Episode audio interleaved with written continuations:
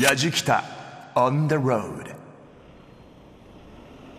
やじきたオンザロード旅人の伊門宗行です。今回のやじきたは東京探訪シリーズです。東京発どこ行くツアーの中野界隈編という。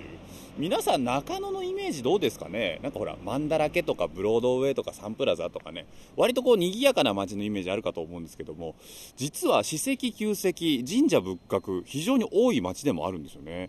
そんな中野のちょっと普通とは違う視点で回るやじきたの旅を皆さんにもぜひ満喫していただきたいなと思います。一体最初はどこから回るのかな？皆さんの期待を裏切らないように今日もやじきたオンザロード最後までお付き合いください。やじきたオンザロード耳で感じる旅番組ご案内役の中田美香です。この番組は日本全国津々浦々そこに暮らす方々との出会いを通じてその土地の魅力やゆったりと流れる時間をお届けする旅番組です。今回のやじきた東京探訪シリーズ東京発どこ行くツアー中野界隈編です。このどこ行くツアースタートは東京駅です。毎回東京駅から迷路のように広がる地下鉄や JR を乗り継いで気になる場所へ。JFN パーソナリティ伊門宗行さんがやじきたスタッフと一緒に街をエリアをスポットをブラブラお散歩しながら東京の意外な魅力を発見していこうというシリーズ企画です。中野です。私にとってはやっぱり中野サンプラザですかね。コンサートライブで足を運ぶことも多いんですがそんな中野界隈伊門さんがぶらりです。旅の様子番組のホームページの動画や旅日記でも楽しむことができます。ぜひホームページをチェックしながら聞いてください。それでは今日もやじきたオンザロードスタートです。やじきた on the road. Grooves and moves your day. やじきたオンザロード耳で感じる旅番組東京探訪シリーズ東京発どこ行くツアー中野界隈編。この中野へは東京駅から中央線で1本です。およそ20分で着くことができます。今回の東京発どこ行くツアー中野界隈ですちょっと小難しい名前の公園から中野駅を目指すことにしました。さあ我々は今ですね中野の哲学堂公園という公園にいるんですけれどもこちら哲学ともちろん関係のある公園なんですよね。面白いよな名前も。一体どんな公園なのか。哲学堂公園の管理者高橋一平さんにお話をお伺いしていきましょう。高橋さんよろしくお願いします。よろしくお願いします。なんかこう難しい顔して入らなきゃいけない公園なのかなっていう気はするんですけど、はい、大丈夫です。大丈夫なんですね。こちら一体どういう公園なんですか？はい、あのこちらの公園哲学堂公園はですね、はい。創設者の井上遠慮という方がですね、はい明治37年に建物である資生堂というものを建てまして、はいえーそこをですね、えー哲学堂と称したことから始まった公園です。資生堂実は今僕らの目の前に立ってるんですけれども、はいあの大きくはないですねそんなにそうですね、あまり大きくはないですね。えー中に4人の、えー哲学者を祀っている建物になります。誰が祀られてるんですか？中にはソクラテスと、えー、孔子カントうん釈迦の4名ですね。集めましたね。集めました。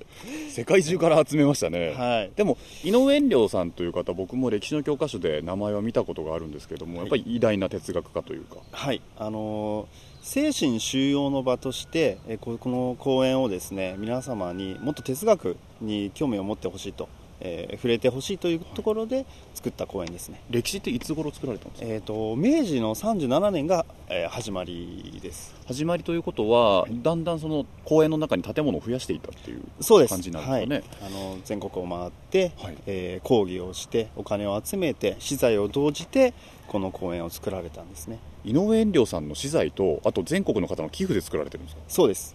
へえちなみに建物って何個ぐらいあるんですかね？えー、と建物だけでいきますと、まあ、12棟あります。ちょっとねいろいろな建物僕らすごい気になったのが資生堂ですかね。ちょっと中見せていただいてもいいですか、はいどうぞ。資生堂資生堂というとね皆さん漢字のイメージ湧かないかもしれませんけれども、はい。漢数字の4に聖なるの聖。でお堂の堂で資生堂、はい。4人の聖人を祀っていることからっていうことなんでしょうけれども、今ねそこを開けていただきまして中見ることができるんですが、はいあー畳張りで、はい。こう四方のドアが開くようになってるんで、はい。とても開放感があるんですね。はい、えー、と4つすべてが入り口になってるんですけれども、はいはい。4人の聖人の誰を祀るかによって正面口が毎年変わっていくっていうふうになっています、この正面口で奥を見ると釈迦涅槃像。はい。釈迦が横たわってねあの涅槃の像がドーンと置いてあるんですよ。はい。その手前にあるのがナム？絶対無限尊と書かれてます。はあこれ何を意味してるんですか？これは少年刀と呼ばれるものでして、えーこちらを3回唱えることで、まあ、人間の欲とかですね、はい。えーまあ、病だとか憂鬱っていうのを、えーなくすというふうに呼ばれてますここね中野の中ではずいぶん北の方に位置している公園なんですけれども、はい。あの周り結構住宅街だったり割と静かな場所なんですよね。そうですね、えーこちらは樹木もたくさんありますし、ええはい。えーいろんな区が隣接してます。あの樹木というと桜の木だったりとかね春は桜で綺麗でしょうし秋は紅葉で綺麗なんてお話も実は高橋さんからいただいたんですけれども、はい。ここに来られる方ってどういう方が多いんですか？えー、とやはり年齢層はええ。比較的高い方が多いです、えー遠くから来られる方もいますけれども、ええ。地域で愛されている公園ですので、えー地域の方々が多く見られます。哲学に興味を持ってもらうために作られたというこの哲学堂公園。写真が手元にあるんですけど緑に囲まれてその園内に雰囲気のある建物が何軒か並んでいる。四大哲学者孔子釈迦ソクラテスカントが祀られているこの資生堂を見学した矢敷太一行。何か得るものはあったのでしょうか？さあ続いては中野のことをよく知りたいということで中野区歴史民族資料館へお邪魔しました。さあ我々よく考えてみると中野のことをあまり深く知らなかったのでですねえー中野区の歴史民族資料館の方にやってまいりました。えーこちらでですねお話をいろいろと伺っていきます。えーこちらの企画広報ディレクターの石村敦さんです。よろしくお願いします。あよろしくお願いいたします。こちら歴史っていうのはどんなものを展示してるんですかね？えーっと、まあ、基本区内の、え。えーっと、遺跡ですか、はい。あの遺跡から始まりまして、ええ。ー現代に至るまでの歴史と、あとその時々に人々はどういうふうに暮らしていたのかとうん。いうことの、えー勉強するための品物が置いてあります。なるほどな。中野って一口に言うとどういった土地なんですか？そうですね、まあ、自分たちで福福都心などと言っておりますけれども、副都心。はい、えー副都心でもないかなというぐらいで、はい。えーっと都心部へのあのベッドタウンということで開発が始まったところなんですへねー。今でもそういう性格が結構強いんですけれども、はい。そういう、まあ、場所ですから、うん。ちょっとした独自の文化っていうものもいくつか見られるところではあります。発展してきたのっていうのは古くは何時代のものから土器とか出てきてるわけだから縄文時代ぐらいから人は住んでたわけですもんね。そうですね。あの原始時代のええ。矢尻も見つかっておりますので、ええこの辺りに人がいたことは、えー相当昔から間違いありません。それがずっと脈々と続いていて。と言いたいんですけれども、はい。実は、えーっと古墳時代から、えー以降ですね、はい。奈良時代平安時代鎌倉時代この辺りは人が住んでいた形跡が見つからないんですよ。鎌倉時代なんてね関東武士の時代ですから、ええこっちに人行ってってもおかしくないはずですよね。はずなんですけれども残念ながら中野区内ではその遺跡という形ではい。しっかりとした記録が見つからないと、何があったんだその時代に。一ど体うだったんでしょうかあねもうそれは分からないんですね。そうですね。推測はいくつかできるんですけれども、ええ。ーこうだということはえーさすがに言えないと。そういう状況なんです。僕らあの入り口入ってすぐのところにですね中野歴史パノラマという地図があるその目の前に今立ってるんですけれども中野の地図見るだにこれかなり広いですよね。そうですね、昔は、えー、と中野村と野方村という2つの村が、まあ、明治くらいにできたんですけれども、ええ。それが合わさったものなのでちょっと南北に長いそういう形になっていますね。だから区がですねいろいろな区が隣接しているんですよ、こちらでもあの僕らがイメージする中野というのはやっぱ中野サンプラザや区役所がある中野駅周辺ではあるんですが、はい。はい。こちらでも江戸時代に結構面白いというか、はい。歴史的なものがあったっていうね。そうですね。あの現在の中野駅周辺えーサンプラザがあったり区役所があったり、ええ。また、えー今度の4月から大学がやってきたりなどという、えー再再開発が進んでいるところではあるんですけれども、え江戸時代の半ば、五代将軍綱吉の頃にこの辺りに、まあ、およそ30万坪、東京ドーム21個分の犬の収容施設がございました。あの生類憐れみの霊っていうはいそうです。出来上がった施設ですよね。はい。えーっとですね、あの、区役所、はい。あるいは市役所の前に偉い人の胸像があるというのは別に珍しいことではないんですけれども、ええ。中野区の場合には、お犬様のブロンズ像が立っています。そうなんですね。やっぱその犬屋敷があったから。はい。あの、渋谷駅前の、ええ。えー有名なハチ公ですとか、あるいは東京タワーの下にいる太郎次郎ですとか、そういう名の知れた犬ではなくて、ええ。単なる野犬のブロンズ像がある、そう。いう場所でもあります。そんななんかちょっと卑下した感じで言わないでください。あのその後に実は刑務所もあったっていう。あはい、えー、と中野刑務所、えーあるいは、まあ、昔は豊玉監獄という言い方だったんですけれども、はい。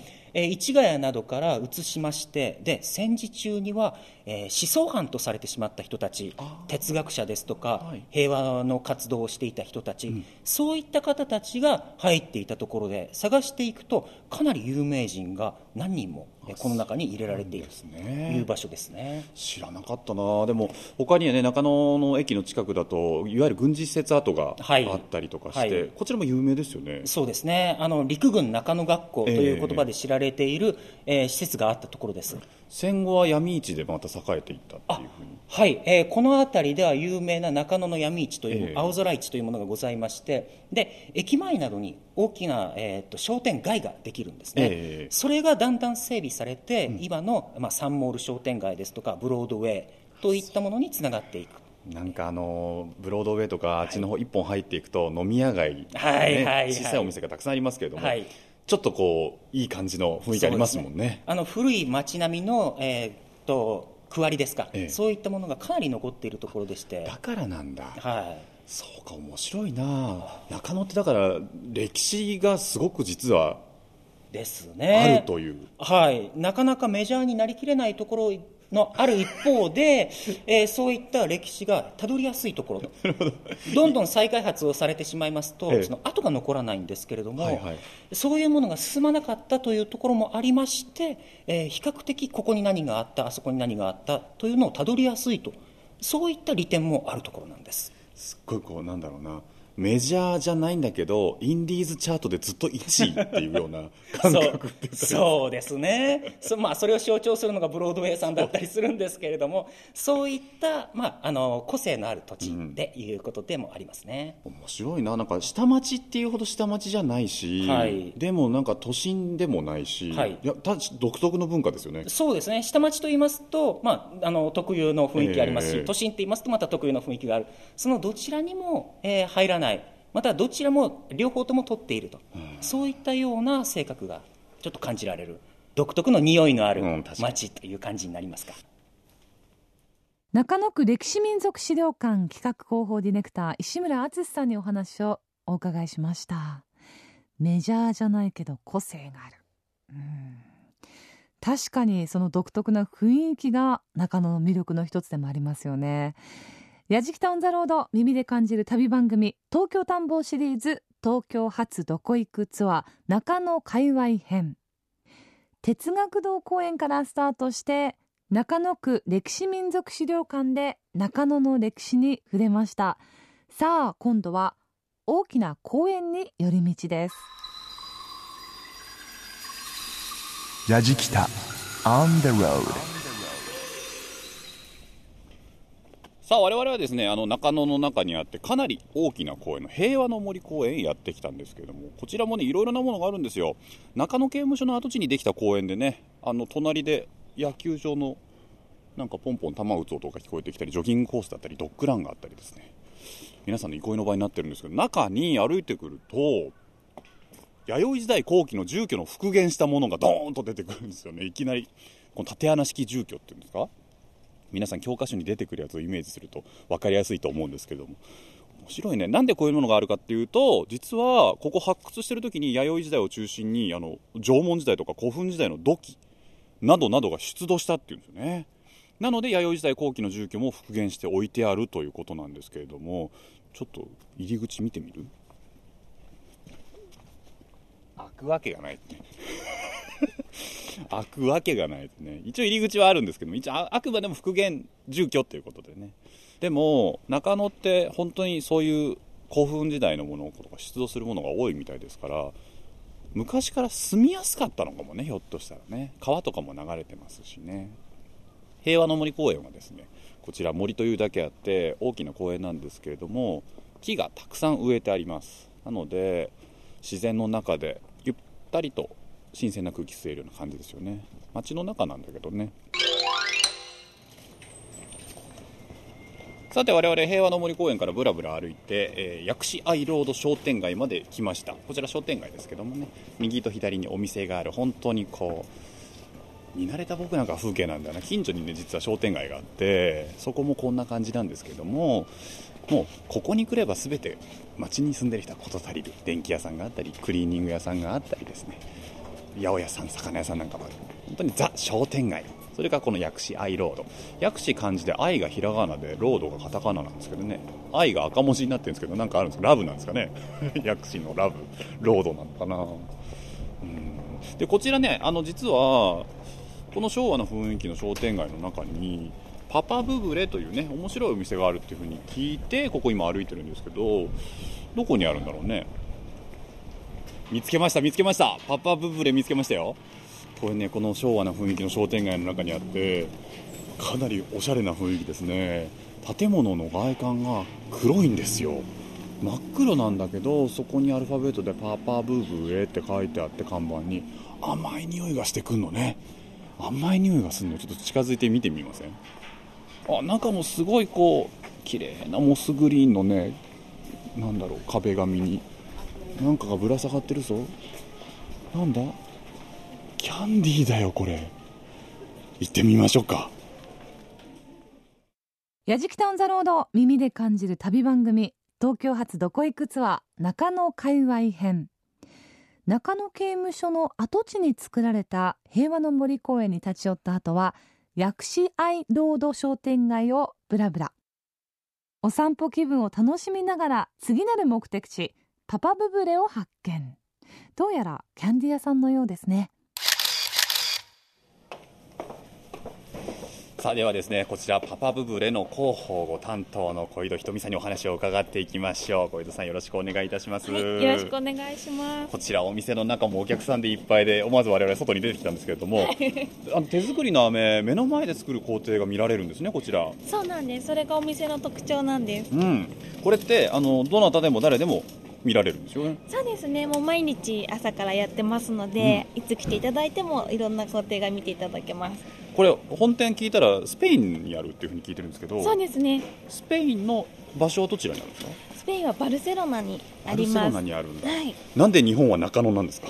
日本はですね、中野はまず、まあ、この商店街ですね、この雰囲気もオーナーが一番気に入ったっていうのがあるんですけれども、はいはいあのバルセロナも実はちょっと観光地ではなくて郊外にお店があって、ええで中野もちょっとご覧いただいた通り駅からかなり離れているところにあるんですけれども、こういうところにあることでちょっとお客様に見つけていただいてちょっとこんなお店なんだこれっていう驚きと一緒に楽しんでいただきたいっていうのがあります。日本でもね他に4店舗かここに含めて、渋谷のお店僕行ったことあるんですけど渋谷もちょっと駅から離れてるんですよね。そうですね。かなり離れてますね。そうですよね。だから本当はい。見つけに行くっていう感じ、そうですね。もう本当にそこふらり歩いていただいた方がなんだこれって見つけていただいたりとか、うん。あと近所のことが方が匂いにつられて香りにつられてきたりとか。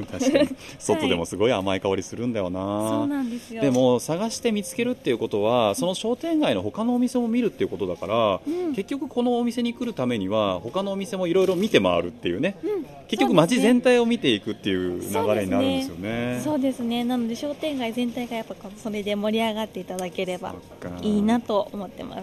こちらパパブブレどんな飴だろうって思ってる方も多いと思うんですけども、はい。特徴は何ですかね？特徴はですねやっぱりこう柄とか味だけではなくて艶と輝きがやっぱ他の飴にはない特徴でしてやっぱいい飴を作ってるとやっぱそうキラキラしたものになります。あとねここで働いてるスタッフの皆さんもなんかキラキラしてるんですよ。本当ですか？小江戸さんも含めて。ありがとうございます。すいません。みんなこのお店が大好きなので。そうなんだ。はいこちらお店は何種類ぐらいの飴があるんですか？全部で30種類以上ご用意してます。ちなみに味って例えば人気のやつって何ですか？ね、人気のはやっぱりフルーツ味が人気なんですけど、キウイ味とかマンゴー味とかやっぱ人気です、あとはチョコの味の飴があったりとかですね。ご存知ですね。好きなんですよ。ありがとうございます。びっくりしたもんなチョコ味の飴。そうなんです。チョコはですね隠れた人気のものになりましてやっぱりチョコとキャンディーが合わさったことですごい美味しいキャンディーになってます。僕らもね中の飴作りなんかも見たいと思いますので、はい。この中あとちょっとまた見せていただきたいとそう思います。ですね。おすすめのマンゴーを作りますのでぜひご覧ください。Yajikita on the road. Grooves and moves your day. やじきたオンザロード耳で感じる旅番組東京発どこ行くツアー中野界隈編。四大哲学者の孔子釈迦ソクラテスカントが祀られている哲学がテーマの公演。哲学堂公演からスタートした今回のやじきたの旅。中野区歴史民族資料館では中野の歴史と街の魅力に触れました。そして公園をまた商店街をブラブラした後は手作りキャンディーの店パパブブレに寄り道。甘い香りが漂う店内でキャンディー作りを見学することに。すごい匂いがね甘い香りがていうかちょっと柑橘系というかフレッシュなフルーツの香りもしますけど今これここから飴作りが始まるんですよね、はい、そうです。これ何飴ですかこれ？今日はこれからマンゴーのキャンディーを作ります。マンゴーの香りだ、はえこれ今はい。熱いこれ鉄板の上にはい飴のこの素材となるものを流し込んだんですか？えっとですね、鉄板は熱くないんですよ。あの冷たいと言いますか、常温の鉄板なんですけど今あの奥のキッチンで飴を煮詰めてきました。はい煮詰めた温度が大体160度ですね。おおそうかそれがはい。今トロトロだけど、はい冷えていくと徐々に硬くなっていくんですねはい。だんだん冷ましていきます。これ今かなり大きいですよね全部でこの材料15キロぐらい使って15キロ、はい。15キロ使うと何人前ぐらい作れるんですか？袋に換算するとはい。大体150とか200とかできますね。で今ハサミとヘラを手に持たれてます。はい、今度はねこの飴を切っていきます。まだ熱いんじゃないですか？熱いですよ。うわすごい。板状のものが切られていって3等分になりました結構飴作りってもっとファンシーかと思ったらかなり惜しい。いやもう結構ね体育系のやつですよ。そうですね。大きなハサミでジョッキンジョッキンと板状になった飴を。あの重たいですし、熱いですからね。そうですよね。しかもこれ徐々に固まっていってるわけですからこれ、はい。時間との戦いですね、はいそうです。大きなマンゴーのブロックとが2つと、あと食紅がついた3色の3つに分かれて都合大きな塊が5つ目の前で展開しておりますがそれをね皆さんこう2人の方がヘラとハサミを上手に使って形を徐々に徐々に整えていってるんですよね。壁にかかってる鉄製のフックに飴をどんどん伸ばして引っ掛けてそれを繰り返しています。そうすることによってだんだん飴の色が変わっていきます。さっきは乳白色だったものがだんだん黄金色になってきてそれが今白に近い色になってる。今なんか金っていうかプラチナってだんだん色が変わってくるな。ああやって何回もはい。壁掛けにするから、い。サクサクの食感になるんですかはいそうです。色が全然変わりますもんね。はいもう空気が入ってね真っ白になってますね。真っ白。飴っていうかなんかこうマシュマロみたいな感じになってますけど。細く細く伸びてきましたね。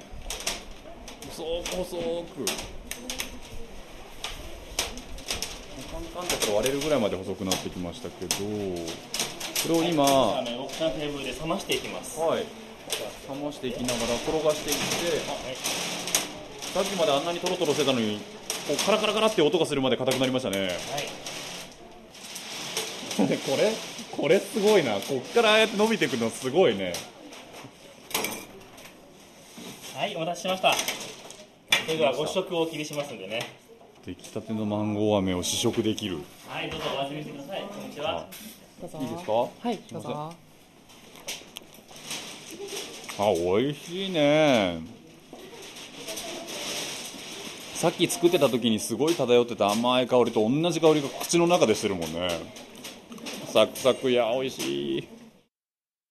美味しいこれ。うん。なんでしょうこのジューシーさなんかもう果汁みたいな感じですよね。すごい。パパブブレのキャンディーをお土産にいただきましてスタジオにあるんですけどとにかくねこれ見た目もすっごく可愛らしい。カラフルなんですよね。であの細長い飴になっているんですけど金太郎飴を想像してみてください。細長い飴。でもその金太郎飴よりもさらに細く鉛筆ぐらいの太さまで細くしてそれをこうカットしている。そのカラフルなのがたくさん入っているんでねもう見てるだけでもワクワクしますけれども。初めてのでもこれ食感ですねこういうキャンディーって。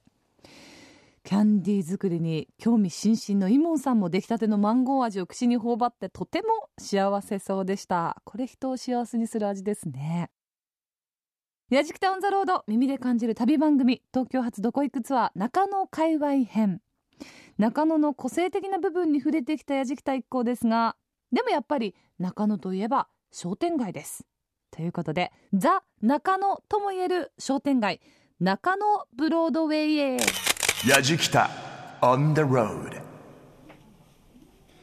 さあではですねえー中野ブロードウェイ商店街振興組合の理事長青木武さんにお話を伺います、青木さんよろしくお願いしますこれやっぱ中野って商店街を語らずには語れない街なような気がするんですけども商店街とかっていうのはどれぐらいの数があるものなんですか？この周辺だけですと7つほどですね。7つえこの中野ブロードウェイもその商店街の一つなんですえね。ということになりますね。どれぐらいのお店あります？ここの中現在は約350店舗くらいありますかね、大小合わせましてね。ブロードウェイの歴史っていつ頃からなんですか、竣工オープンしたのは1966年ですね。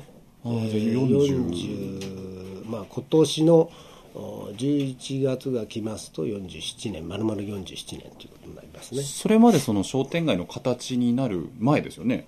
その前は何があったんですか？この場所がですか、ええ。この場所はですね、まあ、よく言われてるのが明治の時の、えー日露戦争の将軍であります乃木希助さんの,、はい。あのまあ、別邸がございましたし。乃木大将の別邸があったんだ。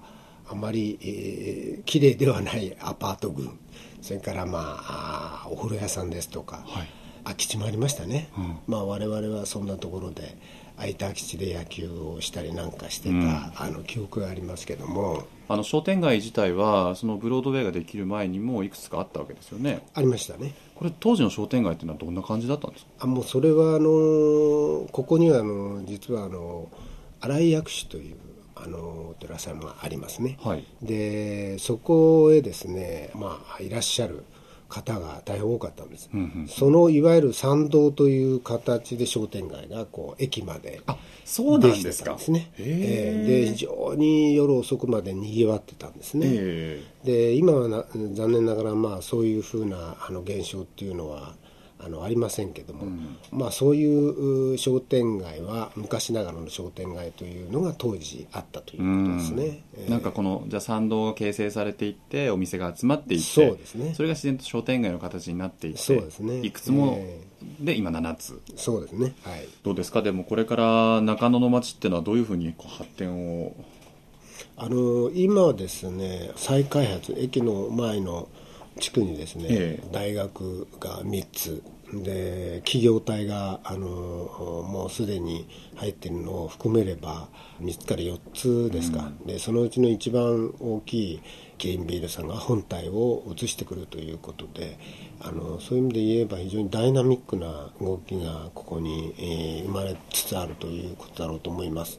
でまあ、世の中非常にあのある意味賃貸ムードのところがあるんですが、まああー渋谷のヒカリエにしてもそう、それからあの墨田区のあのスカイツリーにしてもそうですけど、あれだけのやっぱりあの新しい商業集積が次から次へとお出てきて、しかも集客性が高い、えーにもかかわらずそのお47年になろうとしているこういう老朽化したビルにですね、えー土日になると45万人の方が、あのーいらっしゃるというこれは一体どういうことなのかなというふうに思うんですけどね。またあのいろんなメディアの方が取材に来ていただけてるっていうことはあのそういったところとは一線を画した非常にこうユニークなあのものがあるから建物は古くても来てくださってんだろうと。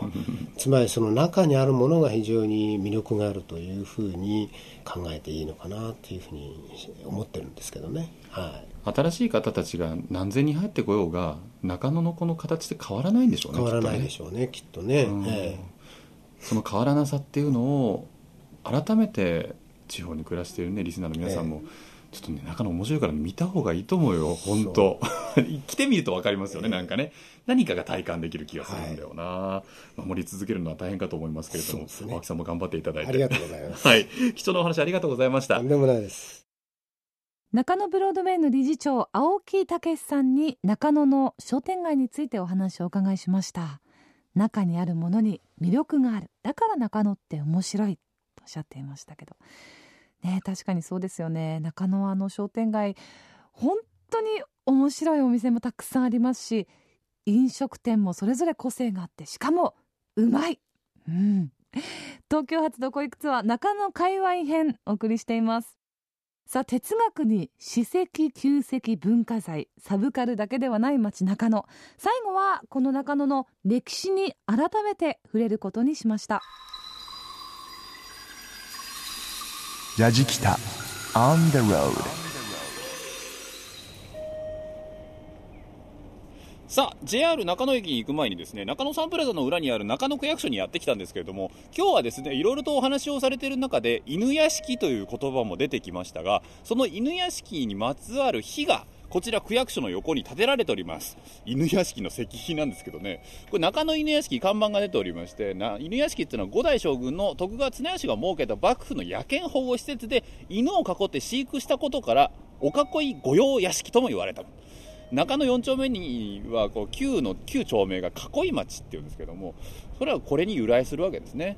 まあ、犬もそうなんですけどいろいろな生き物の摂取を綱吉は禁じたんですけどもその中でも大規模な犬の保護施設をこの中野界隈に作ったみんな大変だったですよ、なんつったって犬屋敷は1695年末に収容開始して綱吉が死ぬ1709年に廃止されるまで15年間存続したわけです。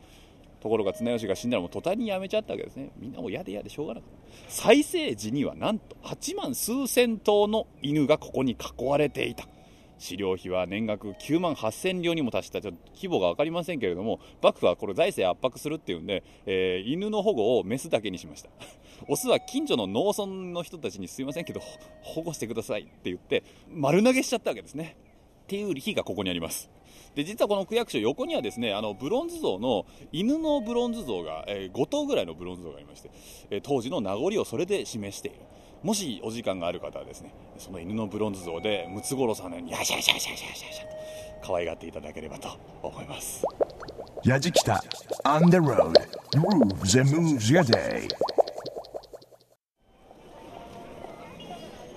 さあ今回のやつきたは東京探訪シリーズ東京発どこ行くツアー中野界隈編ということで中野界隈をぶらぶらしたんですけれども今僕らどこにいるかって言ったら JR の中野駅前なんですね。多分このシリーズでは駅がゴールって本当に珍しいパターンかなと思ったんですけれども逆にですね遠くから中野に近づいていくことによって見えてくる歴史っていうのを僕はすごいよく感じたな。あとこれからの中野が面白そうですね。再開発地区が今いろんな建物ができてますしあとは大学なんかも建ってくるんでまだまだ静かな感じなんです。これからなんですよね。にぎわい変化っていうのは。その期待感っていうのをね僕今すごい中野に持ってます。でもやっぱりブロードウェイとか変わらないってその頑固さも持ち合わせてる。やっぱりすごく不思議な街でした。中野界隈ちょっとね皆さんもブラブラっと歩いてみてください。今日はこの後そのブラブラの先にある飲み屋街これも魅力的なんですけどもそこの方に行ってみたいと思います。というわけで矢敷とオンザロード東京発どこ行くツアー中野界隈編旅人は伊門宗行でした。矢敷タウンザロード耳で感じる旅番組東京発どこ行くツアー中野界隈編いかがでしたでしょうか？中野の飲み屋街ですか？深かったんだろうな。飲みも。ねでも中野って本当にあのいろんなタイプの人がいてすごくこう個性が強くてでもどんな個性でも受け入れてくれるようなそんなこう懐の深さがあって私はそこがすごく心地よくて好きですね。今ちょうど再開発が行われていて中野ブロードウェイの理事長青木さんもおっしゃっていましたけれども、まあ、再開発が進んで大きな変化を遂げていますけれどもそれでも商店街は商店街としてあってそして大きなビルもあって歴史旧跡もあってその全てがにぎわいを見せている。そんなね新しい街になりそうなそんな期待予感がします。今回も旅の様子番組ホームページの動画や旅日記で楽しむことができますのでぜひホームページをご覧になってみてください。放送終了後はポッドキャストでも番組配信します。アドレスは www.jfn.co.jp スラッシュやじきたです。やじきたオンザロード耳で感じる旅番組ご案内は中田美香でした。